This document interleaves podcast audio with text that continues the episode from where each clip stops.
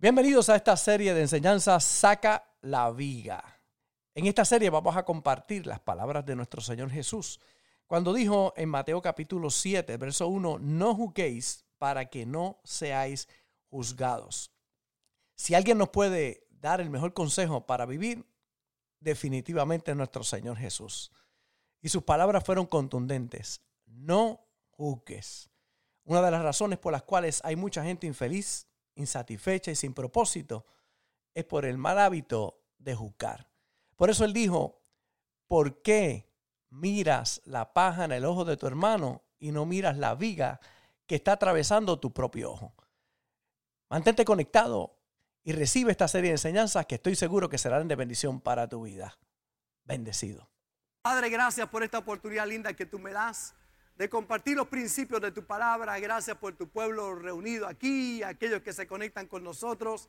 Te pido, mi buen Dios, que tu palabra que semilla, que se siembra en la tierra buena de frutos, conforme esa palabra. Usa este vaso de barro para que el tesoro que esté en mí pueda ser revelado a tu pueblo a través de tu hermosa palabra. Y que haya no solamente información, conocimiento, sino revelación y sobre todo transformación en nuestra vida. En el nombre de Jesús. Amén y amén. Hemos estado compartiendo acerca de saca la viga. Y viene de un texto particular, palabras de nuestro Señor Jesús. Si hay algo que va a transformar tu vida, son las palabras de Jesús, lo que Jesús dijo. Porque viene con todo el poder de Dios para causar milagros. Cuando la tierra estaba desordenada y vacía, dijo Dios sea la luz y fue la luz. Y fue la palabra lo que comenzó a ordenarlo todo. Y es la palabra de Dios lo que va a hacer la diferencia en nuestra vida. Y el más sabio de todos, Dios hecho hombre, en Mateo capítulo 7, verso 1 al verso 5, la versión traducción lenguaje actual dice, no se conviertan en jueces de los demás. Y así Dios no los juzgará a ustedes. Si son muy duros para juzgar a otras personas, Dios será igualmente duro con ustedes. Él los tratará como ustedes traten a los demás. ¿Por qué te fijas, pregunta el Señor, en lo malo que hacen otros y no te das cuenta de las muchas cosas malas que haces tú?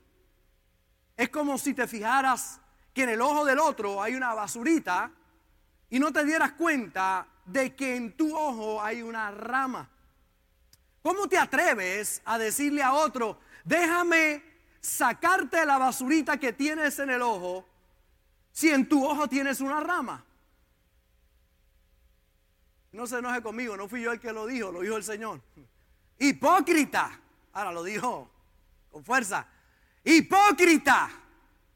Lo voy a decir con más fuerza. Hipócrita. Yo de adentro. Primero saca la rama que tienes en tu ojo y así podrás ver bien para sacar la basurita que está en el ojo del otro. No juzgues. Hemos estado compartiendo, saca la viga.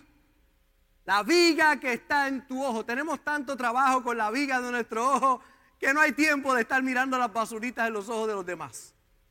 Dios está haciendo en nuestra vida una obra en todos nosotros. ¿En cuánto Dios está trabajando? Levante la mano en cuánto Dios está trabajando. Los otros perfectos que oren por nosotros en el nombre del Señor. Pero la realidad es que Dios está trabajando en todos. Está haciendo una obra en todos nosotros. Cada día de transformación. Yo no soy lo que era hace 42 años cuando le entregué mi vida a Jesús, pero tampoco soy lo que voy a hacer. Porque sigo en un cambio continuo. Dios sigue trabajando conmigo. Y yo he compartido en las semanas anteriores que si alguien nos puede ayudar o nos puede dar el mejor consejo para vivir es Jesús. Y uno de sus grandes consejos, que creo que es importante que lo tengamos claro constantemente en nuestra mente, porque es una tentación de todos los días en no juzgar. No juzgues. Es el llamado de Dios a mirar tu propio ojo. El ojo es la ventana del alma.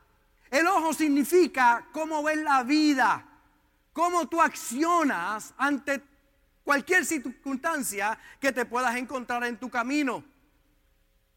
lo que me molesta en otros, usualmente, generalmente, es lo que está en ti, pero no enfrentas. Voy a repetirlo otra vez. Lo que te molesta en otros es lo que está en ti, pero no enfrentas. Se llama proyección. Te molesta mucho. Cuando hay algo que te molesta mucho en otros, es porque está agrandado. Tienes el combo agrandado dentro de ti. Y cuando lo ves en otros, te indigna, te molesta. Sin embargo, es una proyección de ti mismo. Y lo que necesitas es trabajar contigo, no con los demás. Por eso es importante darle cabida a la palabra de Dios. Necesitas trabajar con tu ser interior. Dentro de todos nosotros hay dos naturalezas, una carnal y una espiritual. La carnal quiere tomar eminencia, quiere tomar control del espiritual. Pero aquellos que tenemos a Jesús en nuestra vida, es importante que entendamos que necesitamos darle alimento a la espiritual y dejar morir esa naturaleza carnal. La Biblia nos habla, el apóstol Pablo crucifica las obras de la carne o esas obras carnales. Veo a Jesús cuando declara esa palabra, hablando acerca de la limpieza que tiene que haber dentro de todos nosotros. Cuando dice en Juan 15:3, ya vosotros estáis limpios por la palabra que os he hablado. Ya vosotros que estáis limpios por la palabra que os he hablado, porque la palabra realmente nos limpia. Porque todos nosotros tenemos un juez por dentro, unos controlados, otros en un descontrol total. Hay gente que todo lo juzga, todo lo que ve lo juzga y tiene una opinión sobre eso, aunque no sea un experto en eso. En Puerto Rico tenemos expertos por todas partes y saben de todo, menos de su propia vida. Juzgan a todos, sin embargo sus vidas son un caos total. Por eso usted tiene que tener cuidado, nunca juzgue a nadie. Mantenga su corazón limpio. Sobre todo hay algunas personas que juzgan, pero juzgan antes de tiempo. Lo que debes es dejar de juzgar y permitirle a Dios que obre en ti. Porque tienes mucho que trabajar en ti para estar juzgando a otros. Mateo capítulo 5 y el verso 43, oíste que fue dicho, amarás a tu prójimo y aborrecerás a tu enemigo. Y el Señor dice, pero yo os digo, eso fue lo que tú oíste, pero yo os digo, amad a vuestros enemigos Bendecid a los que os maldicen. Haced bien a los que os aborrecen. Y orad por los que os ultrajan y os persiguen. La clave está ahí. Ama, bendice, haz bien y ora. Y terminé el mensaje de la semana pasada diciendo que el problema de muchos es que lo que quieren es orar. Voy a orar. No, no, pero hay tres cosas que hacer antes de orar. Amar, bendecir y hacer bien. Entonces, todo, encontramos muchos cristianos que todo lo quieren resolver con la oración. Y que la oración es poderosa, la fe sin obra está muerta en sí misma. Usted pida oración por sanidad, pero cuide su cuerpo. Usted ore por su matrimonio, pero trate bien a su esposa. Usted ore para que sus hijos se porten bien, pero sea un ejemplo para ellos. Amén. Dígame para que nadie piense que Dios le está hablando a usted. Entonces yo veo gente tratando de cubrir con oración lo que necesita acción. Creo en la oración, pero veo a Jesús que cuando habla acerca de la oración, la pone en la posición correcta. Primero ama, bendice, haz bien y ora. Y si tiene que ver con las redes sociales, Frankie me dio una idea la semana pasada cuando se acabó el culto. Me dijo, pastor, hay una quinta. Yo le dije, ¿cuál es Frankie? Me dijo, elimínalo de tu Facebook, ya está. Esos haters que puedan haber ahí. Así que le dije, gracias porque para el domingo ya lo tengo. Pero observe que orar es lo último. Hay tarea primero que Dios quiere y nos ha enmendado nuestras vidas. Una pareja de jóvenes tenía varios años de casados. Nunca pudo tener hijos.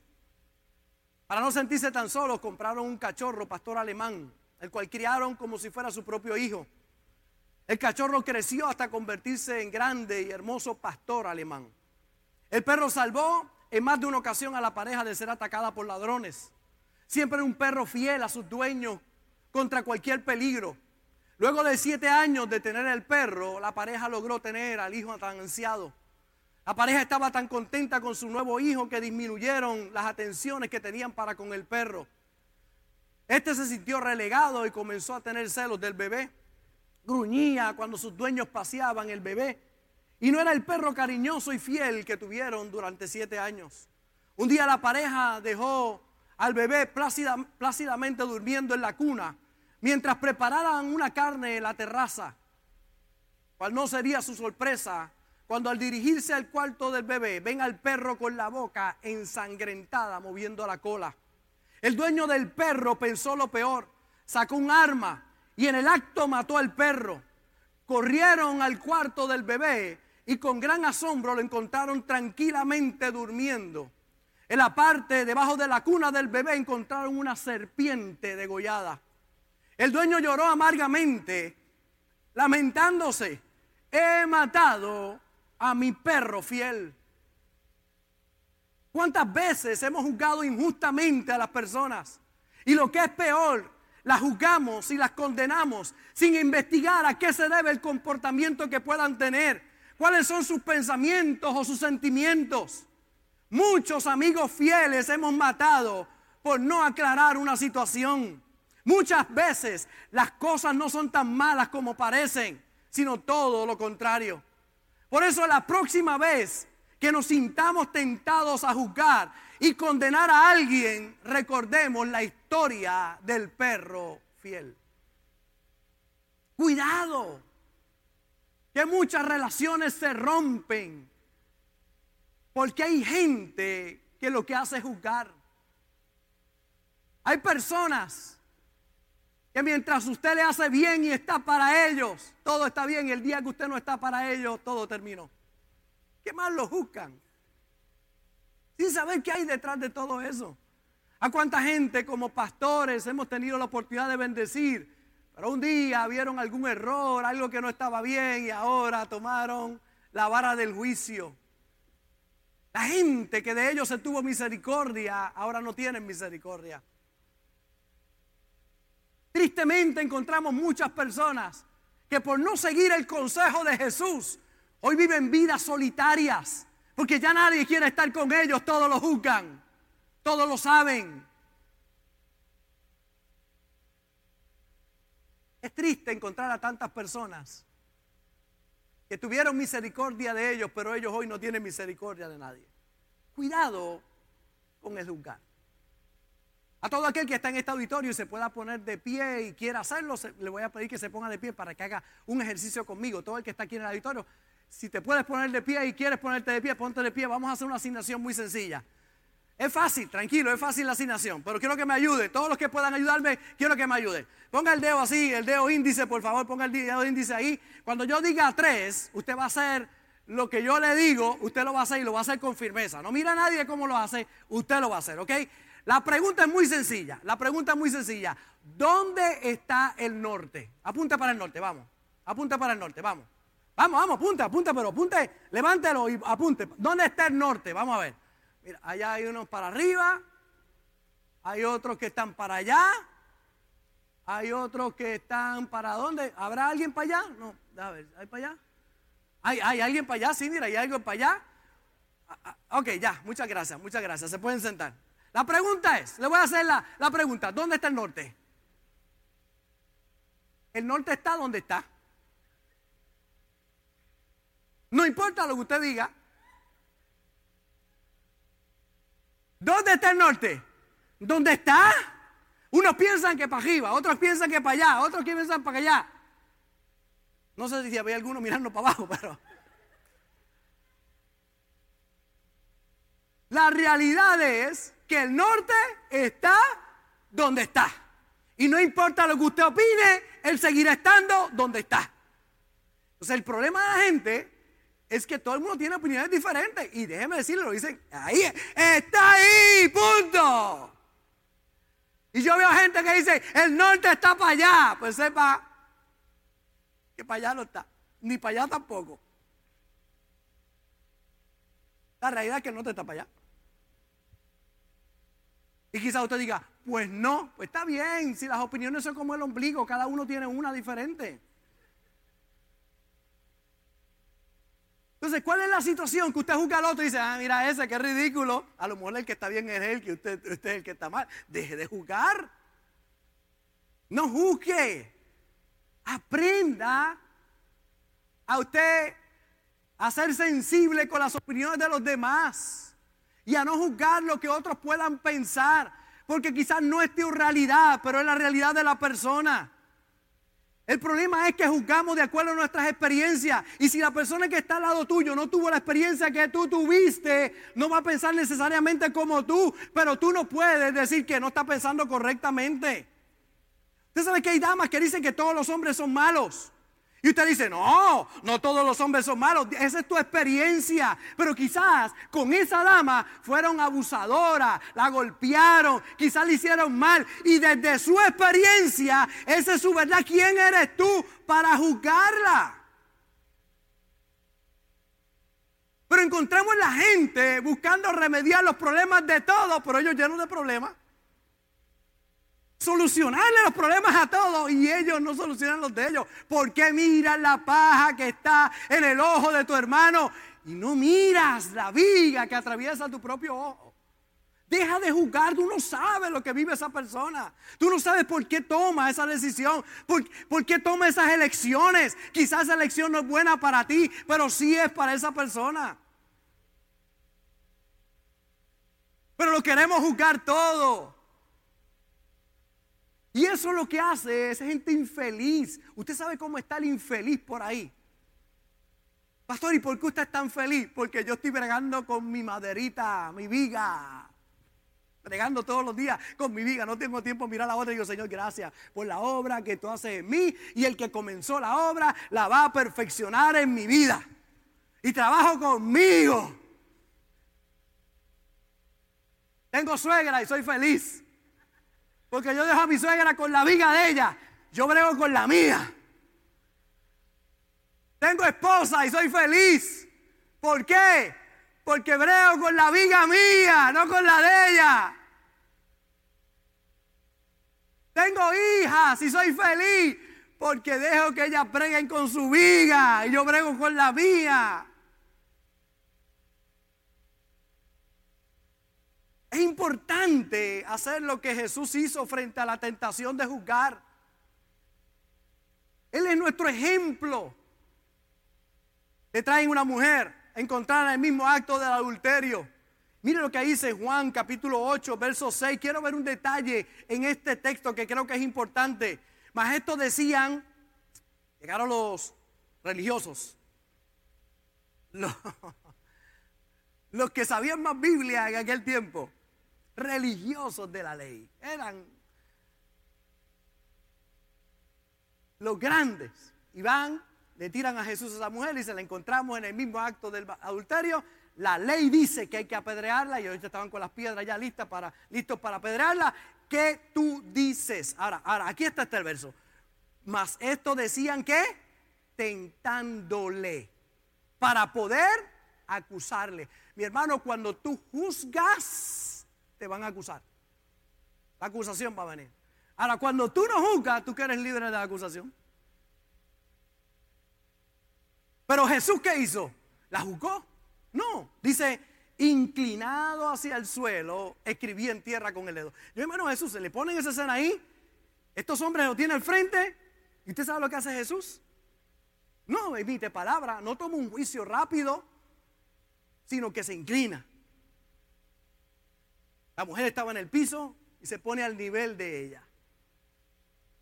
Y empieza a escribir. Usted no puede escribir, usted tiene que escribir. Se tuvo que inclinar para escribir en tierra. Y está Jesús. Oye, él no tomó un juicio. Tiene que ir rápido en la gente para juzgar todo.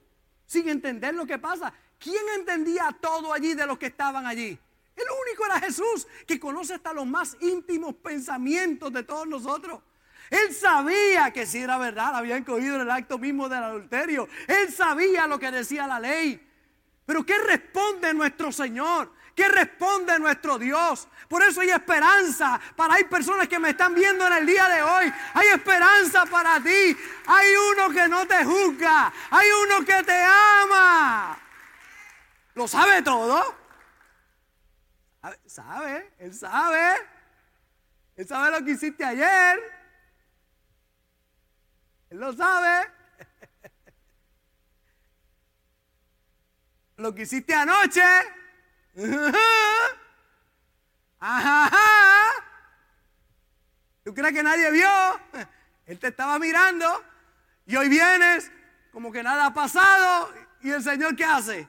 No te va a juzgar, tranquilo, está ahí. Eso hizo Jesús. ¿Y por qué nosotros respondemos tan rápido ante las situaciones de la vida? Porque te están tentando, vas a caer en la tentación. Jesús no cayó en la tentación.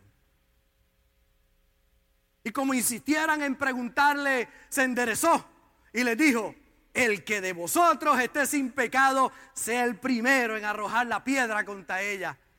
Y entonces dice, e inclinándose de nuevo hacia el suelo, siguió escribiendo. Se paró y los miró a los ojos a aquellos hombres. Y el que esté libre de pecado, que tire la primera piedra.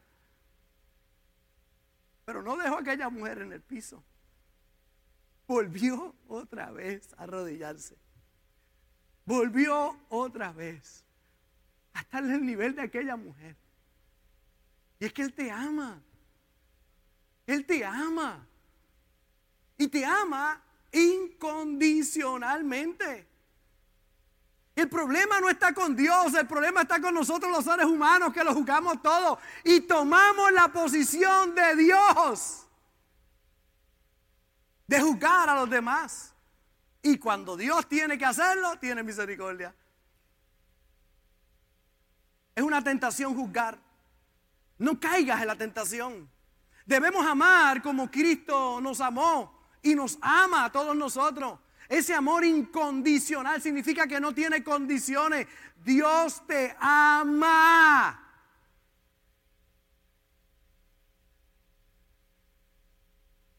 Hay que preguntarte, si yo fuera Dios, ¿cómo actuaría con aquellos que no hacen lo correcto? Hay algunos que no necesitan ser Dios. Hay algunos que dicen, si yo fuera el pastor de la iglesia. Si yo fuera el pastor. Él ni se imagina quién es esa persona que está ahí. Ya han pasado los años, pero hace, qué sé yo, seis, siete años atrás, había personas que entraban por esa puerta y cuando veían a Tito Pari se asustaban. De hecho, está aquí. Se supiera. La gente juzga rápido. Si supiera quién es ese muchacho, quién fue ese muchacho, o las cosas buenas o malas que pudo haber hecho en el pasado, como las tenemos todas, la historia de nuestra vida. Yo he confesado aquí, yo tiré piedra, tiré piedra. Un pastor tira piedra.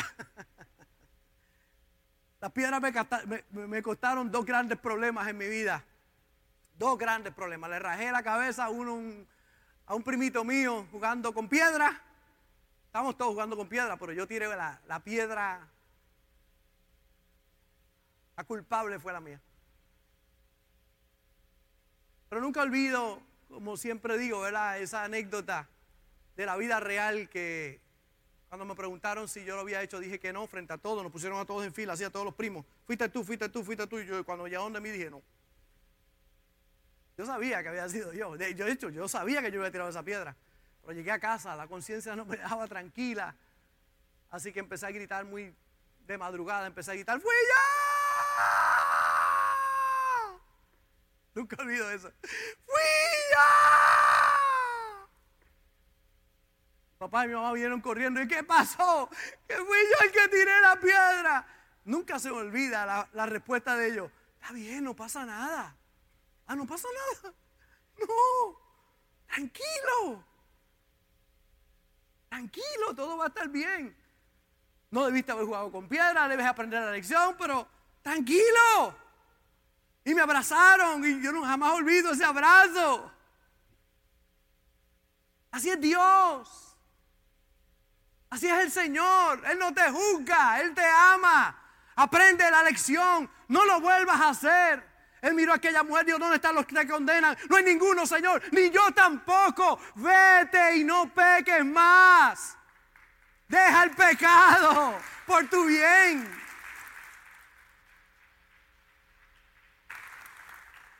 Mire, es fácil amar a las personas que se parecen a nosotros, que creen como nosotros. Si entrara alguien tatuado a esta iglesia, de cabeza a pies, ¿cómo usted reaccionaría? ¿Lo juzgaría? ¿Lo miraría con desprecio? ¿Y usted es santo?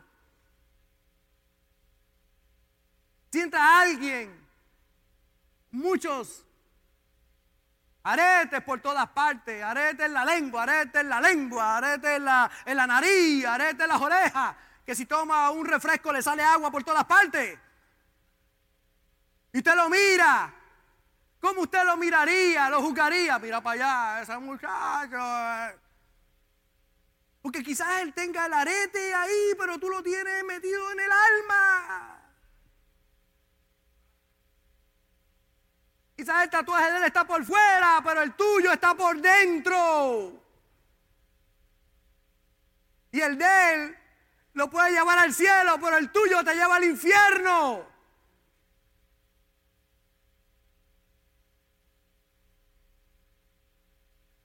Por eso, iglesia, mi ocupación como pastor es que todos entendamos que no importa quién entre por ahí o cómo entre por esa puerta, hay que amarlo con todo el corazón.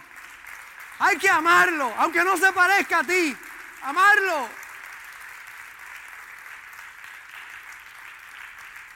Yo he tenido el honor de abrazar gente que no se parecen nada a mí. Pero ver el corazón de lo que Dios está haciendo en esa vida.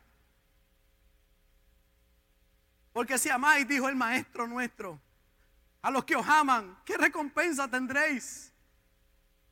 ¿No hacen también lo mismo los publicanos? Y si saludáis a vuestros hermanos solamente, ¿qué hacéis de más? ¿No hacen también así los gentiles? Sed pues vosotros perfectos como vuestro Padre que está en los cielos es perfecto. Amar al que nos ama, mi hermano, es fácil. Pero el llamado es ama al que te ama, pero ama al que te aborrece. Hazle bien, bendícelo, ora por él. Te toca hacer tu parte. Tienes que cuidar tu ojo. De no mirar con desprecio a los demás. Le doy gracias a Dios por la iglesia linda que Dios nos ha dado a través de los tiempos. Tenemos gente aquí que se parece a nosotros, pero hay gente rara también aquí que llega. Y esa gente rara que llega aquí, qué linda es. Porque quizás ellos sean raros por fuera, pero nosotros llegamos aquí raros por dentro. Y Dios nos cambió y nos transformó y nos hizo a su imagen y semejanza. Qué lindo. A Dios no hay nadie raro. Dios ama a todos. Quizás es raro para tu cultura, para tu manera en que te criaste, para cómo tú ves la vida. Pero el norte está donde está el norte. Punto. Ay, esa me salió de adentro ahí. ¿Qué pasa con las personas que son diferentes? Que no estamos de acuerdo con ellos. Algunos que sus conductas son equivocadas y toman malas decisiones. Es fácil juzgar por las apariencias. Es muy fácil. Yo doy gracias a Dios porque el amor de Dios no es así. No es excluyente, sino lo que hace es que incluye a todos. Dios no descarta a personas por sus acciones o por sus defectos. No ignora a quien no cumple sus expectativas. El amor de Dios es tan grande que te dice, te amo aunque no estoy de acuerdo contigo. Te amo aunque no estés haciendo lo correcto. Él te ama. Es el Padre que espera en casa aunque tú hayas ido con la herencia y lo hayas gastado todo y vengas ahora sin nada. Es el Padre que te espera con los brazos abiertos para recibirte. y decirte te amo. Papá, no soy digno de ser llamado tu hijo. No soy digno. Hazme como uno de tus jornaleros. No, maten el becerro gordo. Póngale un nuevo vestido. Póngale en sandalia. Un anillo de oro. Porque hay que hacer fiesta. Mi hijo regresó a casa. Esa es la clase de Dios que servimos nosotros. Que te ama. Y que así debemos actuar nosotros. Amar a los demás. ¿Quieres ver a Dios en persona? ¿Quieres ver a Dios en persona actuar? Cuando usted se encuentre a alguien con defectos, mire a Jesús ahí. Mire a Jesús. Jesús andaba con uno que andaba con la espada todo el tiempo. Andaba versión 2021 andaba con una UCI. Andaba con una escopeta recortada. Jesús está predicando. Y uno de sus discípulos, uno de sus discípulos, andaba armado. Y no solamente armado, con un carácter envenenado. Pedro era de almas tomadas. Y Cristo anda con ese hombre por tres años y medio. No una semana, no un mes. No, porque Cristo sabía algo. Lo que Dios puede hacer en la vida de alguien es grande y poderoso. Tienes que tener paciencia.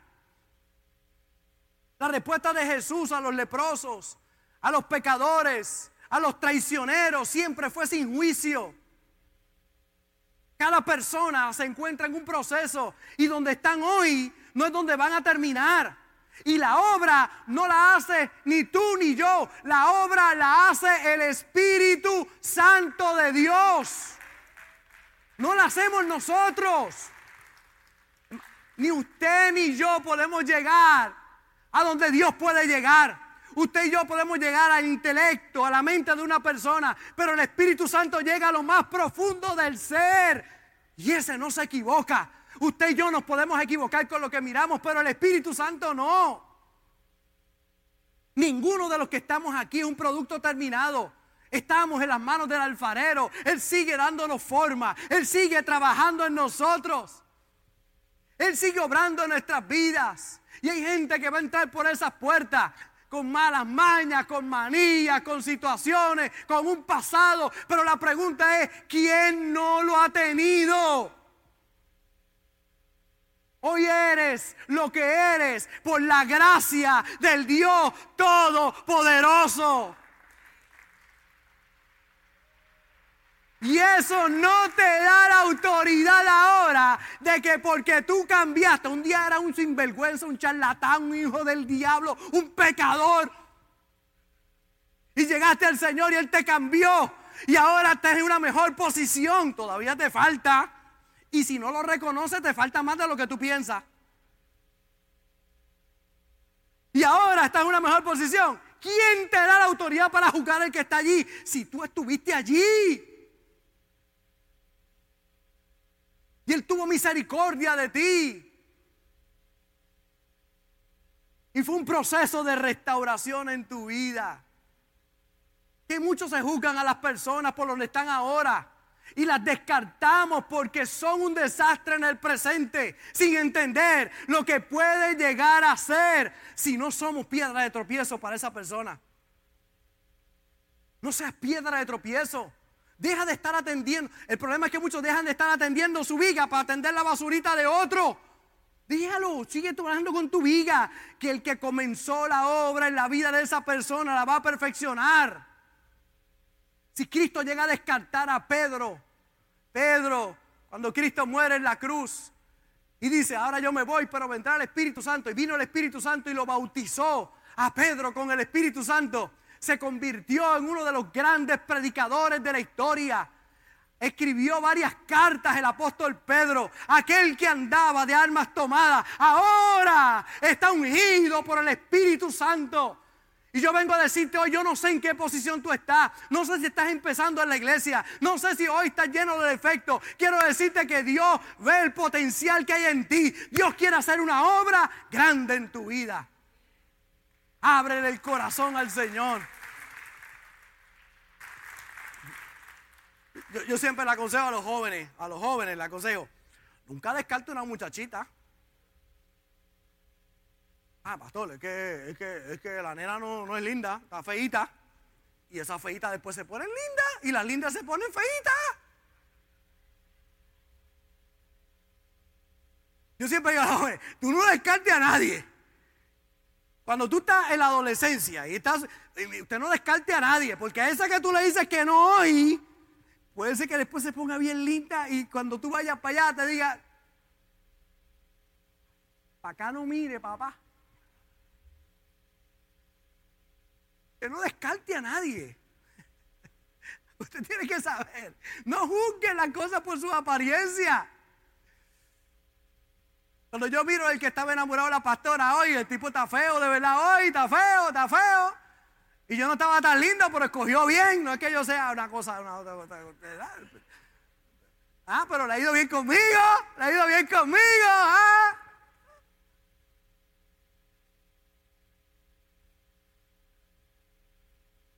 No descarte a nadie.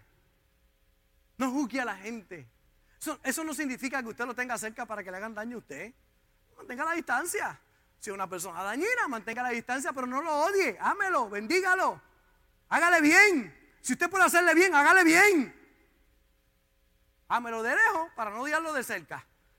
Pero tenga misericordia. Ore por la persona. Bendiga su vida.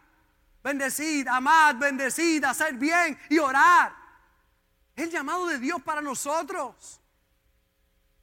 Dios te va a usar para plantar semillas en su vida. Dios cuenta con nosotros para hacer la diferencia en la vida de muchos. Recuerdo hace muchos años atrás, y menciono a Tito, Tito llegó a la iglesia, llevaba uno o dos años aquí, los federales fueron a arrestarlo a su casa. Salió en todos los diarios de este país. Recuerdo, allá al frente, ¿te acuerdas? Me vi un baño ahí al frente. Yo estaba trabajando ahí, estaba limpiando ese baño cuando él llegó. Después de todos aquellos cargos federales y todo que lo habían, salió fiado y llegó con su grillete. Y allí al frente vino donde mí me dijo, pastor, viste todo lo que dicen las noticias, viste todo esto que está aquí. Me dijo, si tú quieres, yo no vuelvo a la iglesia. Yo no quiero hacerle daño a la iglesia, me dijo. Si tú quieres, no vuelvo. Nunca olvido ese momento de abrazarlo y decirle, el que se mete contigo, se mete conmigo también.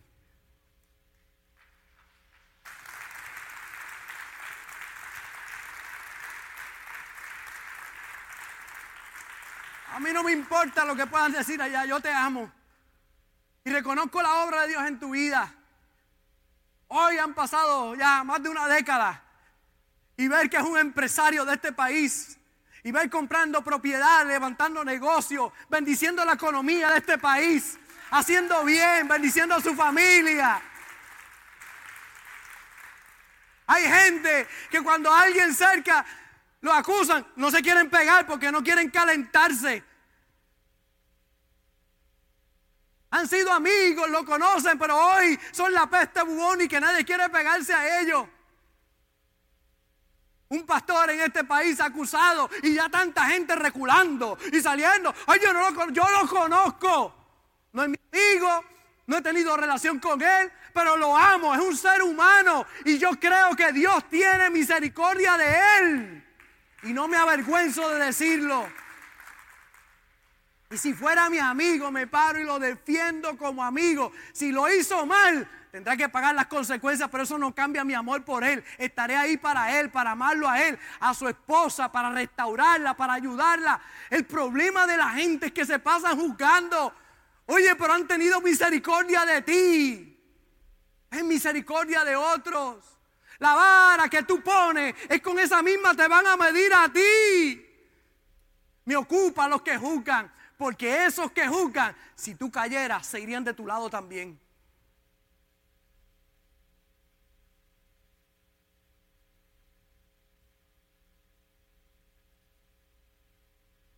Dios me guarde, me proteja, oro a Dios cada día por hacer lo correcto. Pero si un día cometiera un error, ¿quién estaría a mi lado? ¿Quién permanecería a mi lado? ¿Quién me daría un abrazo? Me diría, pastor, lo hiciste mal, pero estoy aquí contigo. Te amo. Tienes que tomar decisiones, tienes que hacer lo correcto, pero te amo. Y eso es incondicional. Si no fuera por la gracia de Dios, tú no podrías estar donde estás. Por eso no juzgues, porque Él no te juzgó a ti. Las mismas cosas que somos juzgados a juzgar, que somos tentados a juzgar y criticar, si no fuera por la gracia de Dios, podríamos también estar batallando nosotros con eso mismo. Y muchos se ven personas que Dios ha tenido grande misericordia con ellos y ahora se creen santos y condenan a los demás. Por eso quítate los lentes del juicio y la falsa santidad, porque si no fuera por la gracia de Dios, serías un desgraciado. ¿Qué significa desgraciado? Que no tiene gracia. Cierro con esto, diga, ah. Yo tenía a alguien que mis mensajes de Facebook se pasaba escribiendo, Cristo viene, Cristo viene, Cristo viene. Y me escribía, deberías predicar que Cristo viene. Y se pasaba, era un aguijón que tenía ahí yo. Pero el mensaje de Cristo viene no era para realguir a la gente, era para condenar intimidad a los que no conocen a Jesús. Era para que la gente viniera a Cristo por miedo de que se quedaran en la venida de Cristo. Y entonces se pasaba, ¿y por qué no predica que Cristo viene? Que Cristo viene, que Cristo viene. Yo le escribí para atrás. Un día le oré al Espíritu Santo. Y le escribí esto, bendecido. Omito el nombre.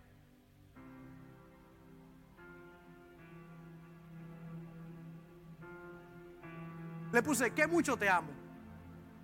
Porque no era una persona que yo desconocía veo que tienes una gran pasión por la venida de Jesús y me alegra mucho. Para que esto ocurra, tenemos una tarea evangelizadora que hacer primero. Mateo 24, 14. Y será predicado este evangelio del reino en todo el mundo para testimonio a todas las naciones. Y entonces vendrá el fin.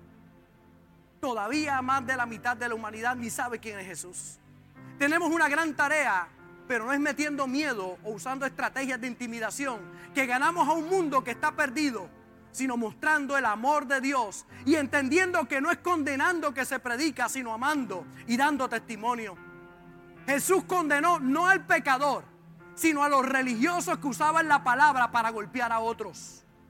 Te aconsejo que prediques como lo hizo Jesús, que fue amando y no condenando ni usando las palabras religiosas que no traen libertad a nadie, sino lo que hace es alejar a las personas de Jesús. Un abrazo y muchas bendiciones, el pastor feliz.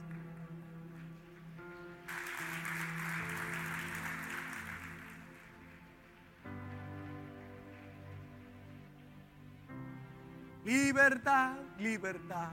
Oh, qué buena. Libre, quedé, ya. Es una condenación todo el tiempo. Hay gente que le mete miedo, Cristo viene, Cristo viene, Cristo viene, arrepiéntete pecador. Eso no trae a la gente. Lo que trae a la gente es tu testimonio, tu relación con Dios. Que ames a tu esposa, que ames a tus hijos, que ames a Dios con todo tu corazón y le sirvas a Él. Que tu vida sea un testimonio para la vida de otros. Pero hay gente que quieren usar intimidad y que la gente venga por miedo. Oiga, no se sirve a Dios por miedo. Se sirve a Dios por amor, porque le amo con todo mi corazón. No por miedo. Tenemos que amar como Él amó, sin límites, no juzgar, no condenar a los demás. Por eso el apóstol dice, no nos cansemos pues de hacer el bien, porque a su tiempo cegaremos si no desmayamos. Mateo capítulo 9, verso 9. Pasando Jesús de allí vio un hombre llamado Mateo. Estaba sentado en el banco de los tributos públicos. Y aconteció que estando él sentado a la mesa en la casa, y aquí que muchos publicanos y pecadores que habían venido se sentaron juntamente a la mesa con Jesús y sus discípulos. Cuando vieron esto los fariseos, fariseos son los religiosos, dijeron a los discípulos, ¿por qué come vuestro maestro con los publicanos y pecadores? Al oír, esto Jesús les dijo, los sanos no tienen necesidad de médico, sino los enfermos. Y pues, está hablando aquí a los mero mero de aquel tiempo religioso. Id pues y aprender lo que significa misericordia quiero y no sacrificio. Porque no he venido a llamar a justos, sino a pecadores al arrepentimiento. La pregunta es, ¿quién terminó siendo Mateo? Discípulo de Jesús. Quedó registrado en la historia y uno de los evangelios lleva su nombre. Mateo, el publicano. Mateo, el cobrador de impuestos. Mateo, el injusto. Mateo, el traquetero. Mateo, el que sus mismos amigos no lo querían. Porque abusaba de los impuestos de la gente. Ese Cristo lo recluta, come con él, se lo gana y después se convierte en discípulo de Jesús. Uno de los libros de la Biblia lleva su nombre y Dios lo usó de una manera extraordinaria. Ni te imaginas quién terminará siendo esa persona que tú le estás sembrando la semilla de amor. Cuando muestras amor, muestras a Dios. David tenía 400. Estaban angustiados, deprimidos, endeudados, estaban chavados en la cueva de Adulam. Allí se los encuentra David. Y David los recluta, lo que nadie quiere, la escoria, lo desahuciado de todo. David los recluta. Esos 400 se convirtieron en los, en los valientes de David. Yo no sé cómo tú has llegado aquí. Yo quiero decirte lo que Dios puede hacer en tu vida si tú le crees con todo tu corazón. Yo no estoy aquí para condenarte y mientras más, más mal llegas a esta iglesia, más esperanza tengo de que Dios va a hacer algo grande y poderoso en tu vida. Porque eso es lo que Él hace. Así que deja de juzgar. Si esta palabra ha sido de bendición para tu vida, te invito a que hagas estas dos cosas. Número uno, comparte esta palabra con alguien importante para ti. Y número dos, ayúdame a continuar predicando la palabra enviando tu ofrenda a través de ATH Móvil en donaciones Fuente de Agua Viva Vega Baja y en PayPal como Fuente Vega Baja. Juntos llevaremos este mensaje hasta lo último de la tierra.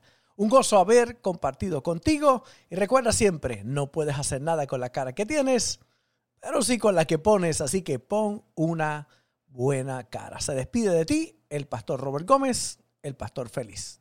Bendecidos.